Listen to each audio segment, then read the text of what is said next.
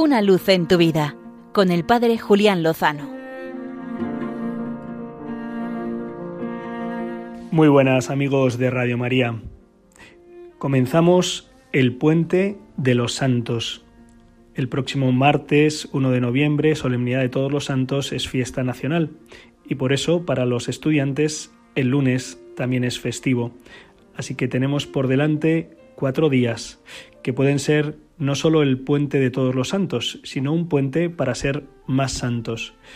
Es bonito secundar las propuestas que desde distintos ámbitos de la Iglesia nos animan a celebrar la santidad, nos alientan en nuestro camino de santidad. Claro que hay otras propuestas, ya lo sabemos, se han metido hasta en la sopa la celebración de Halloween, en un formato, por cierto, tenebrista, ocultista, que no deja de ser inocuo. Precisamente en este contexto he tenido la oportunidad de conocer la historia de Estefanía Gutiérrez Lázaro. Seguramente su nombre no le suene en absoluto. Su historia fue llevada al cine hace unos años bajo el título de Verónica y lleva a la ficción lo que fue una situación muy real y muy trágica. Resulta que esta adolescente madrileña vivía con su familia en un piso en el popular barrio de Vallecas. Esta joven empezó a interesarse por los fenómenos ocultos, muy en boga también en la línea de la celebración de Halloween. Así que un día decidió con algunas compañeras de su colegio religioso invocar a los espíritus a través de una tabla Ouija. Esa puerta que abrieron trajo funestas consecuencias. Aunque una profesora descubrió la sesión que estaban realizando y rompió la tabla Ouija en dos, lo cierto es que las compañeras de Estefanía aseguraron que del vaso utilizado en la sesión de Ouija salió humo, y ese humo fue inhalado por Estefanía.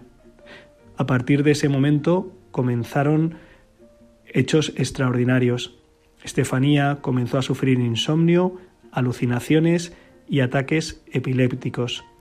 Ella misma describía extrañas formas humanas que acudían a verla de noche sin rostro y cubiertas por un manto para pedirle que les acompañara.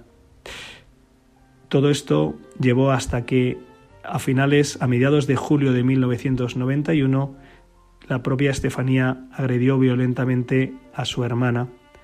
Finalmente, ella misma sufrió un severo ataque de catalepsia y el 14 de julio murió.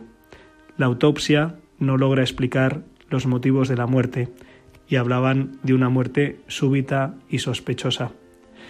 Los acontecimientos terroríficos continuaron en el hogar de esta familia hasta el punto de que dos años después de la muerte de Estefanía, una foto de ella colgada en el salón de la casa acabó incendiada, solo ardiendo el rostro de la joven.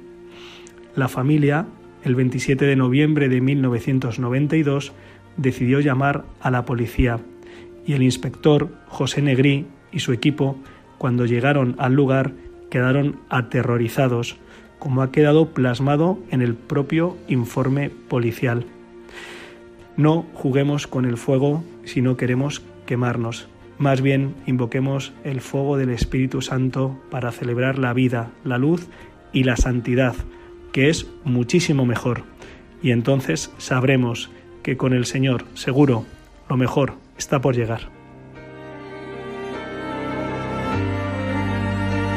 Una luz en tu vida, con el Padre Julián Lozano.